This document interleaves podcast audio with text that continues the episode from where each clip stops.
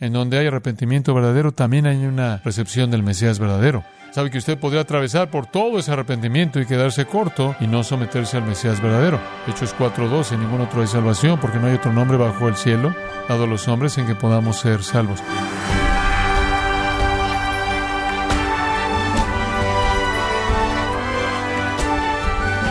Queremos darle las gracias por acompañarnos en gracia a vosotros con el pastor John MacArthur. El gran puritano Matthew Henry dijo que debe ser nuestro interés principal y constante el hacer que nuestra vocación y elección sean seguras. Fin de la cita. Ese es un reto importante, estimado oyente. Pero ¿acaso puede una simple oración con arrepentimiento, un sentimiento o una simple obra salvarnos de la ira de Dios? El día de hoy, el pastor John MacArthur, en la voz del pastor Luis Contreras, contestará esta pregunta en la serie La prueba del arrepentimiento verdadero en gracia a vosotros. Juan ahora está iniciando su ministerio. Juan, este gran profeta conocido como Juan el Bautista debido a su ministerio de bautismo, él es el precursor del Mesías, Él es el heraldo que anuncia que el Mesías está por venir. Él tiene dos responsabilidades, realmente una, preparar al pueblo para la llegada del Mesías. Dos, identificar al Mesías para el pueblo. Cuando Juan comienza su ministerio, son unos seis meses antes de que Jesús aparezca públicamente. Juan está predicando. Él está predicando un mensaje, según el versículo 3 del capítulo 3, un mensaje de arrepentimiento por el perdón de pecados. Y eso es exactamente lo que predicamos en la actualidad. No es nada diferente. Predicamos que Dios va a perdonar todos tus pecados si te arrepientes y te sometes al Mesías, el Salvador, Jesucristo. Pero Juan ha estado preocupado, como todos los profetas verdaderos están preocupados, no solo por predicar el Evangelio verdadero, no solo por predicar el arrepentimiento y el reconocimiento de Jesucristo como Señor y Salvador, sino que Juan ha estado muy, muy consciente del hecho de que hay mucho arrepentimiento superficial. Él conocía todas las farsas de la religión judía, él conocía todos los trucos del corazón humano, todas sus hipocresías, toda su justicia personal, entonces él confrontó un arrepentimiento superficial y llamó a lo real. Y como comenzamos en el versículo 4 y hemos avanzado hasta el versículo 17 en esta sección, hemos estado viendo la esencia del arrepentimiento verdadero. Juan no iba a ser culpable de no predicar el mensaje verdadero de arrepentimiento. Esa es la esencia del arrepentimiento. Eso es lo que hacen los que se arrepienten verdaderamente, enfrentan su pecado personal en un sentido completo, entienden la ira divina, rechazan el ritual religioso y el legado y dan evidencia de la legitimidad de la obra de Dios en ese arrepentimiento verdadero mediante el fruto de su vida. En donde hay arrepentimiento verdadero, también hay una recepción del Mesías verdadero. Hay una recepción del Mesías verdadero. Ese es el número seis, una recepción del Mesías verdadero. Sabe que usted podría atravesar por todo ese arrepentimiento y quedarse corto y no someterse al Mesías verdadero. Hechos 4.12, ningún otro hay salvación, porque no hay otro nombre bajo el cielo, dado a los hombres en que podamos ser salvos. Y el cielo no ha dado otro nombre. Juan dice en los versículos 15 al 17, hay uno que está por venir. Él es más poderoso que yo. Él es al que tienen que ver. No me vean a mí. Versículo 15, el pueblo estaba en expectativa, preguntándose todos en sus corazones a caso de Juan si sería él el Cristo. Recuerden, nunca afirmó eso, nunca. Él nunca afirmó eso. Sus seguidores nunca afirmaron eso. Ellos nunca afirmaron que él era el Mesías. Él nunca afirmó que él era el Mesías. Eso es indicado en el capítulo 19 de Hechos. Nos dice que Pablo estaba pasando por la parte de arriba del país y llegó a Éfeso y encontró algunos discípulos. Es interesante, él está en un área gentil, se encontró con los discípulos ahí, unos discípulos, y les dice, recibieron al Espíritu Santo. Cuando creyeron, ellos le dijeron, no, ni siquiera hemos oído si el Espíritu Santo ha venido. Habían oído del Espíritu Santo, todos los judíos sabían del Espíritu Santo, claro, pero no habían oído si el Espíritu Santo había venido como se había prometido. Y él les dijo, Pablo les dijo, bueno, ¿en qué bautismo fueron bautizados? Y dijeron, no, en el bautismo de Juan. Estos eran discípulos de Juan desde atrás, que nunca realmente habían oído del Mesías. Habían sido bautizados en el río Jordán, en el tiempo en el que Juan estaba haciendo su bautismo, y regresaron al mundo gentil. Nunca conocieron del Mesías. Y él dijo entonces, Juan bautizó con bautismo de arrepentimiento. Pablo dijo, diciéndole al pueblo que creyeran en aquel que venía después de él. Esto es en Jesús. Simplemente le señalo eso porque quiero que sepa que eso es exactamente lo que Juan hizo. Él nunca le dijo a nadie que creyera en él como Mesías. Pablo dice que le dijo a la gente que creyeran en el que venía después de él. Esto es Jesús. Ya se ha sido desde el principio. Cuando Gabriel le dijo a Zacarías, el padre de Juan, que él iba a tener un hijo, él dijo que su hijo anunciaría la venida del Mesías. Eso es lo que Juan sabía desde el momento mismo en el que el ángel dio el mensaje. Eso es lo que él siempre supo y eso es siempre lo que él predicó. Él no es esa luz, Juan dijo, sino que fue enviado para dar testimonio de esa luz. Él sabía eso, él sabía eso. Y él presenta eso de manera muy clara porque él sabe que esa pregunta está en la mente de la gente. En el versículo 16, él respondió y les dijo a todos, yo a la verdad os bautizo en agua, pero viene uno más poderoso que yo, de quien no soy digno de desatar la correa de su calzado. Él os bautizará en Espíritu Santo y fuego. Juan dice, no nos confundan, somos muy diferentes, totalmente diferentes. Yo los puedo bautizar con agua, eso es lo único que puedo hacer. Puedo meterlos aquí en el río Jordán y yo puedo hundirlos.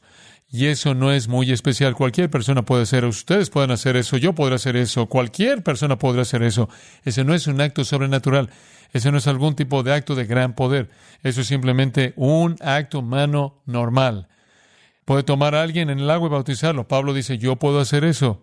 Juan dice, yo puedo hacer eso. Pero, literalmente en el griego con un artículo definido, el que viene. Y de nuevo digo, ese es un título técnico para el Mesías.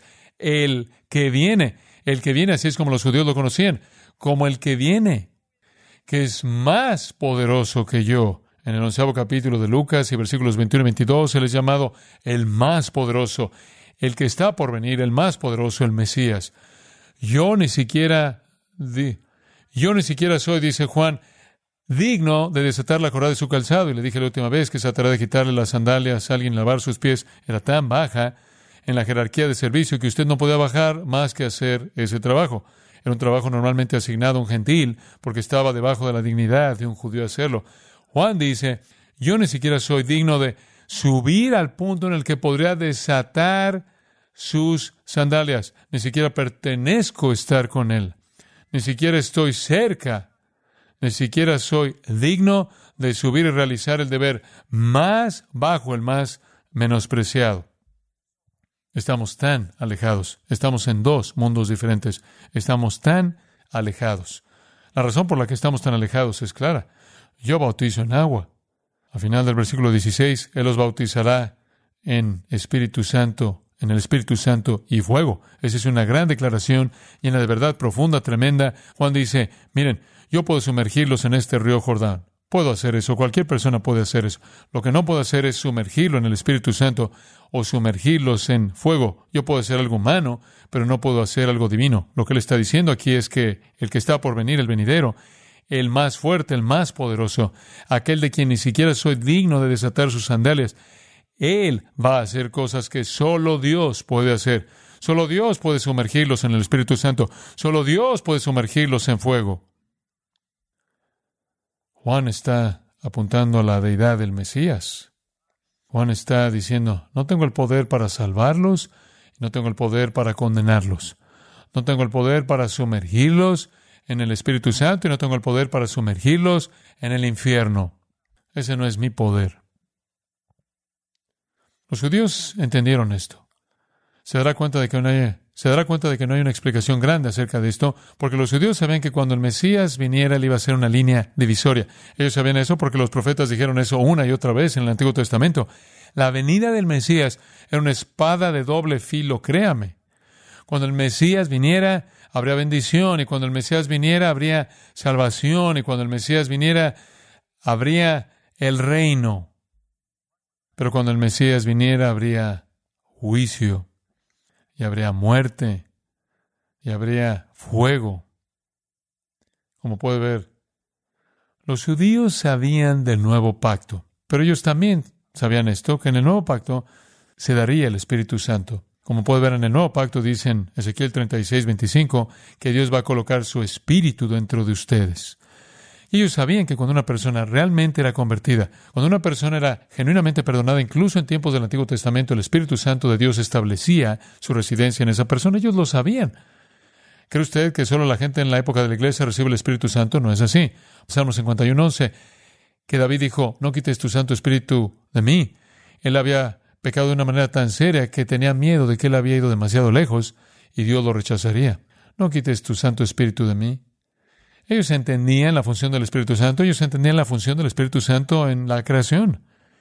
Ellos entendían la función del Espíritu Santo en la vida de un creyente al establecer su residencia. Ellos sabían que cuando el Mesías viniera, Él va a venir, Él va a traer la bendición del nuevo pacto y Él va a traer al Espíritu Santo. El Espíritu Santo no solo va a ser plantado en nosotros, sino que el profeta Joel dijo que cuando el Mesías venga, y establezca su reino, el Espíritu Santo va a hacer algunas cosas sorprendentes, va a haber una explosión poderosa de la obra del Espíritu Santo. Entonces, ellos asociaban la venida del Mesías con la salvación. Y la salvación, en la terminología del nuevo pacto, significaba que se concediera el Espíritu Santo. Entonces Juan dice, miren, cuando Él venga, Él va a venir y los va a sumergir en el Espíritu Santo. Ellos habrán entendido eso oh, la bendición del nuevo pacto, esto significa que el Mesías va a venir, va a traer al Espíritu Santo y nos va a dar esa salvación del nuevo pacto y vamos a ser sumergidos en el Espíritu Santo. Ellos entendían eso. Y esa es la razón por la que en el día de Pentecostés, cuando Pedro se puso de pie para predicar, Hechos 2.38, él dijo, arrepentíos, arrepentíos, reciban el perdón de pecados y también recibiréis al Espíritu Santo. Como puede ver, Nadie es convertido, nadie es salvado, nadie es perdonado, nadie es transformado mediante algún acto humano. Cuando un pecador es una persona que verdaderamente se arrepiente y viene a Dios con un espíritu contrito y humillado y pide perdón, y Dios lo perdona y lo transforma, es la obra del Espíritu Santo. Entonces, en el Antiguo Testamento y en el Nuevo Testamento por igual fue el Espíritu Santo el que produjo esa obra maravillosa de regeneración. Ahora usted dice, ¿cuál es la diferencia ahora de lo que era en ese entonces? La única diferencia es en algún grado a cierta obra cuantitativa del Espíritu Santo en la iglesia, que en cierto sentido es diferente, o cierta obra cualitativa del Espíritu Santo, que en cierto sentido es diferente de lo que era en el Antiguo Testamento, pero es el mismo Espíritu Santo. Él ha estado con vosotros, Jesús dijo todo el tiempo, en el futuro, en el tiempo después de la iglesia, estará en vosotros. No conozco los detalles de lo que eso significa, es una nueva dimensión del Espíritu Santo que disfrutamos, pero ellos no estaban sin el Espíritu de manera absoluta, debido a que Él es esencial en el nuevo pacto. Plantaré mi Espíritu dentro de vosotros. Entonces, lo que Juan les está ofreciendo es esto. El Mesías está mucho más allá de mí porque Él da el Espíritu Santo. Yo no puedo hacer eso. Yo no puedo hacer eso. Ningún hombre puede hacer eso. En segundo lugar, Él es mayor que yo porque Él va a traer fuego. Ahora, los judíos habían oído la palabra fuego en conexión con el Mesías. Tenían suficientes escrituras del Antiguo Testamento que vinieran a su mente muchas, muchas veces. En el Antiguo Testamento el fuego está asociado con el juicio y no voy a tomar el tiempo esta mañana para darle todas esas escrituras. Pero, por ejemplo, ya hay muchas, muchas de ellas, Isaías 29, 6, porque Jehová de los ejércitos Va a visitar con truenos, con terremotos, con gran ruido, con torbellino y tempestad, llama de fuego consumidor. Esa es solo una de muchas. Ese es Isaías 29.6. Lo puede ver en Isaías 31.9, Ezequiel 38.22, Amós 7.4, Sofonías 1.18, Sofonías 3.8, Daniel 7.10. El juicio final de Dios está asociado con el fuego. Pero por un momento vea una vez más, el último libro del Antiguo Testamento, Malaquías. Malaquías 3 de aquí, estamos en el contexto del ministerio de Juan. Porque Malaquías 3.1 es una profecía acerca de Juan. Yo envío a mi mensajero, el cual preparará el camino delante de mí. Dios dice, voy a venir. Esto indica que el Mesías de hecho era Dios encarnado. Voy a venir, voy a enviar a mi mensajero para limpiar el camino. Eso fue lo que Juan hizo. Él era la voz de uno que clama en el desierto, preparando el camino para la venida del Mesías voy a enviar a Juan delante de mí. Y después el Señor a quien buscáis vendrá súbitamente a su templo. Y el ángel del pacto a quien deseáis vosotros, he aquí viene. Entonces, el bien, el bien, el venidero. De ahí sacaron ese término para el Mesías, el que está por venir. Pero antes de que esté el que venga, va a estar el mensajero que anuncia su venida. Ese es Juan. Y cuando Él venga, versículo 2, ¿y quién podrá soportar el tiempo de su venida? ¿O quién podrá estar de pie cuando Él se manifieste? Porque Él es como fuego purificador. Cuando Él venga, Él va a venir para traer al Espíritu Santo, pero Él también va a venir para traer fuego. Vaya al capítulo 4, versículo 1. Porque Él viene. Es ese mismo día. Porque viene el día. Es ese mismo día cuando Él viene ardiente como un horno y todos los soberbios y todos los que hacen maldad serán estopa. Aquel día que vendrá los abrazará, dicho que va de los ejércitos, y no les dejará ni raíz ni rama. Entonces, cuando el Mesías venga, el que viene, llegue, va a ser un día como de horno que va a consumir todo.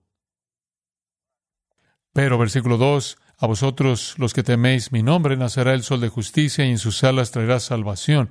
Ustedes no van a ser quemados, ustedes van a salir y saltar como becerros de la manada y van a hollar a los malos, los cuales van a ser ceniza bajo las plantas de vuestros pies en el día en que yo actúe, ha dicho Jehová de los ejércitos. Hombre, qué cosa tan aterradora. Entonces, cuando el Mesías venga, va a tener un precursor, según Malaquías 3, entonces el Mesías va a venir, él va a venir en juicio ardiente, refulgente, que va a consumir a los impíos y los va a convertir en cenizas y él va a salvar a aquellos que le pertenecen a él. Y eso es lo que Juan está diciendo. Cuando el Mesías venga, él va a realizar la obra sobrenatural, él va a sumergir a algunos con el Espíritu Santo, él va a sumergir al resto en fuego. El fuego es, en el Evangelio de Lucas, frecuentemente una metáfora para juicio. Por ejemplo, en Lucas 12:49 Jesús dijo, vine a echar fuego sobre la tierra y cómo quisiera que ya fuera encendido. ¿Qué afirmación? Jesús vino a quemar a la gente. Jesús vino a quemar a gente. En el capítulo 17 de Lucas y versículo 29 se nos recuerda que fuego salió de Dios que cayó sobre Sodoma y Gomorra y destruyó a todo mundo. Como puede ver, cuando el Mesías viene, Él viene a separar. Juan tuvo un trabajo de separación. Su bautismo separó, pero solo separó visualmente o superficialmente. Estaban los bautizados y los no bautizados.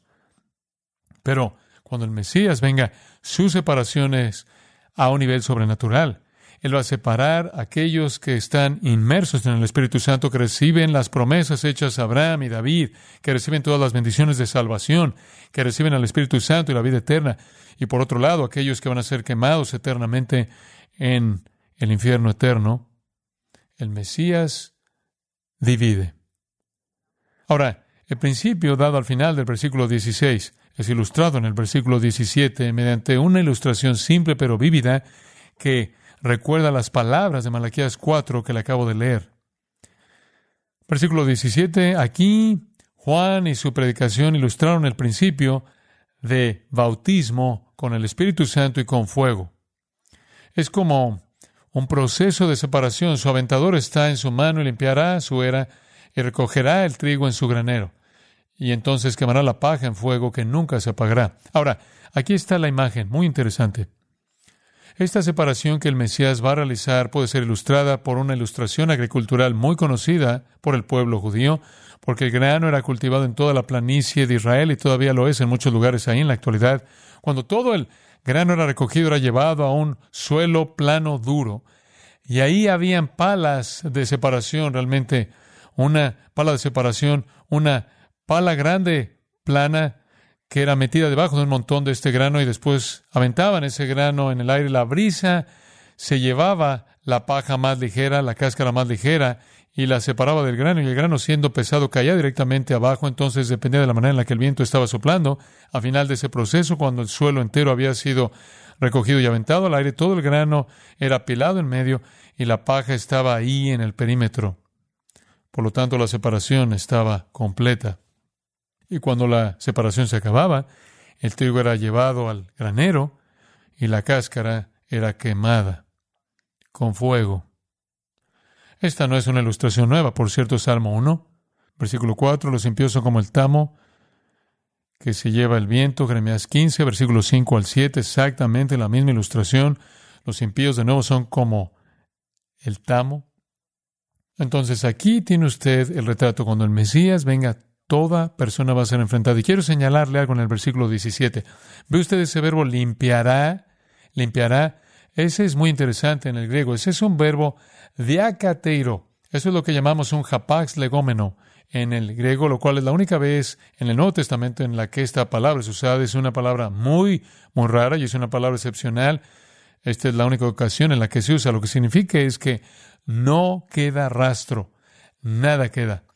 Todo es enfrentado. La separación es completa. Eso significa que nadie se queda afuera.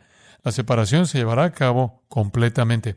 usted cae en el montón de grano o en el montón de tamo. O usted es metido en el grano con el grano, lo cual significa que usted entra a las glorias del cielo, o quemado con el tamo, lo cual significa que usted entra a los terrores del infierno.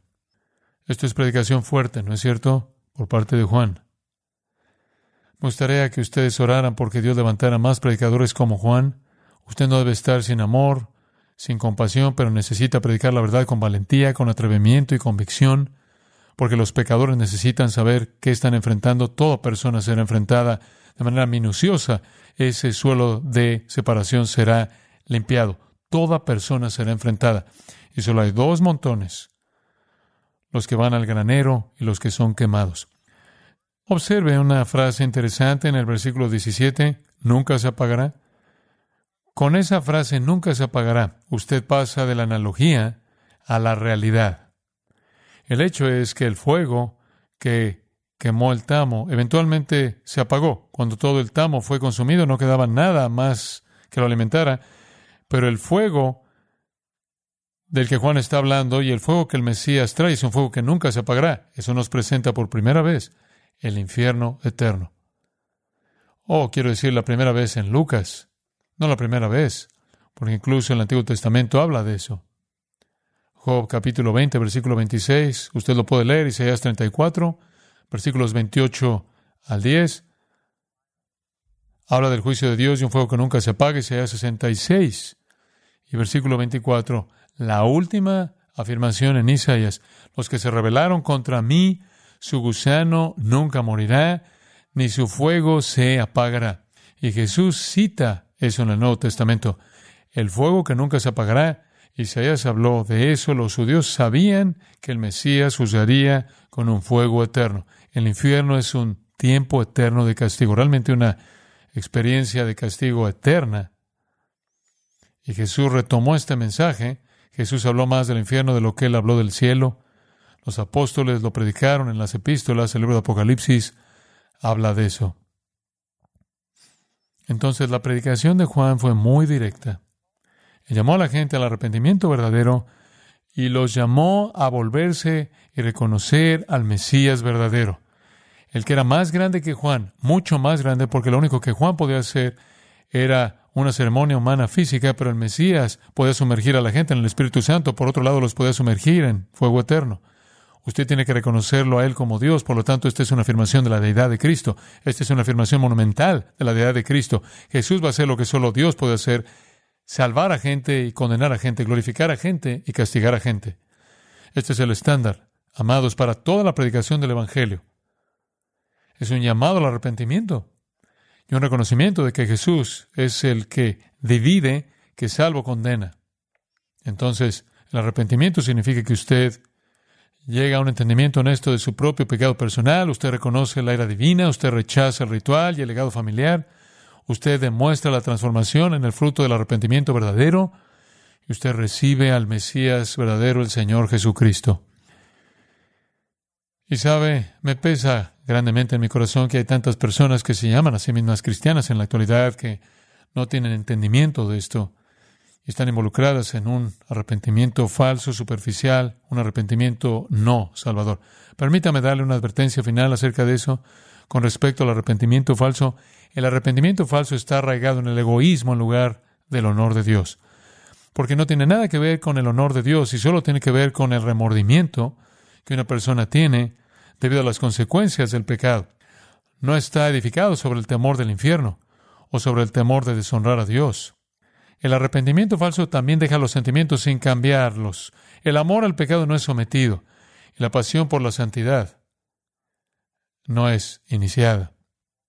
El arrepentimiento falso lleva a los hombres al encubrimiento hipócrita una vez que usted se arrepiente de manera falsa, ahora usted tiene que mantenerlo y entonces usted simplemente coloca un nivel más de hipocresía después de otro para mantener el engaño. Eso lleva eventualmente al engaño personal y a una seguridad falsa mortal, en donde usted comienza a creer la mentira que está viviendo, que usted originalmente quería que otros creyeran, y ahora usted ha llegado a creerla, y eso es que usted realmente es de Dios cuando de hecho es que usted no lo es. Y eso endurece su corazón. Cada vez que la tristeza superficial lava las emociones del corazón y no rompe verdaderamente ese corazón, las fuentes del sentimiento se secan más y más. Y después la conciencia se cauteriza. Entonces usted es incorregible. Juan entendió esto. Necesitamos entenderlo. Y llamar a la gente, como lo llamaríamos a usted hoy, a un arrepentimiento verdadero.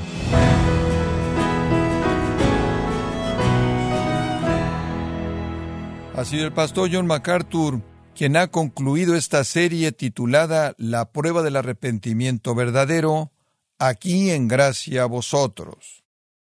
Estimado oyente, quiero recomendarle el libro La verdad sobre la gracia, en donde John MacArthur provee una definición bíblica de esta doctrina con el propósito de ayudar al creyente a deleitarse en su relación con Dios, adquiéralo en gracia.org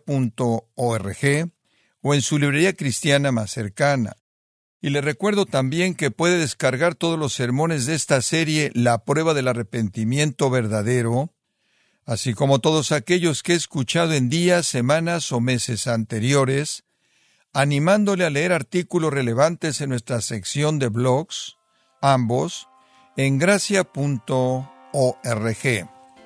Si tiene alguna pregunta o desea conocer más de nuestro ministerio, como son todos los libros del pastor John MacArthur en español, o los sermones en CD, que también usted puede adquirir, escríbanos y por favor mencione la estación de radio por medio de la cual usted nos escucha en gracia a vosotros.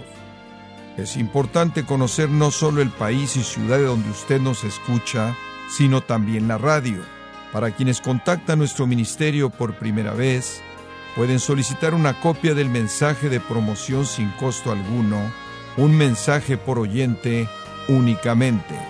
Si usted vive en los Estados Unidos o Puerto Rico, escríbanos a Gracia Vosotros, P.O. Box 4000, Panorama City, California 91412 o puede escribirnos a través del siguiente correo electrónico radio arroba gracia punto org. Le damos las gracias por su tiempo y sintonía en nombre del pastor John MacArthur y del personal y le comento que estamos orando para que Dios continúe extendiendo su gracia en usted mientras nos acompañe en la próxima edición para continuar desatando la verdad de Dios un versículo a la vez, aquí en Gracia a Vosotros.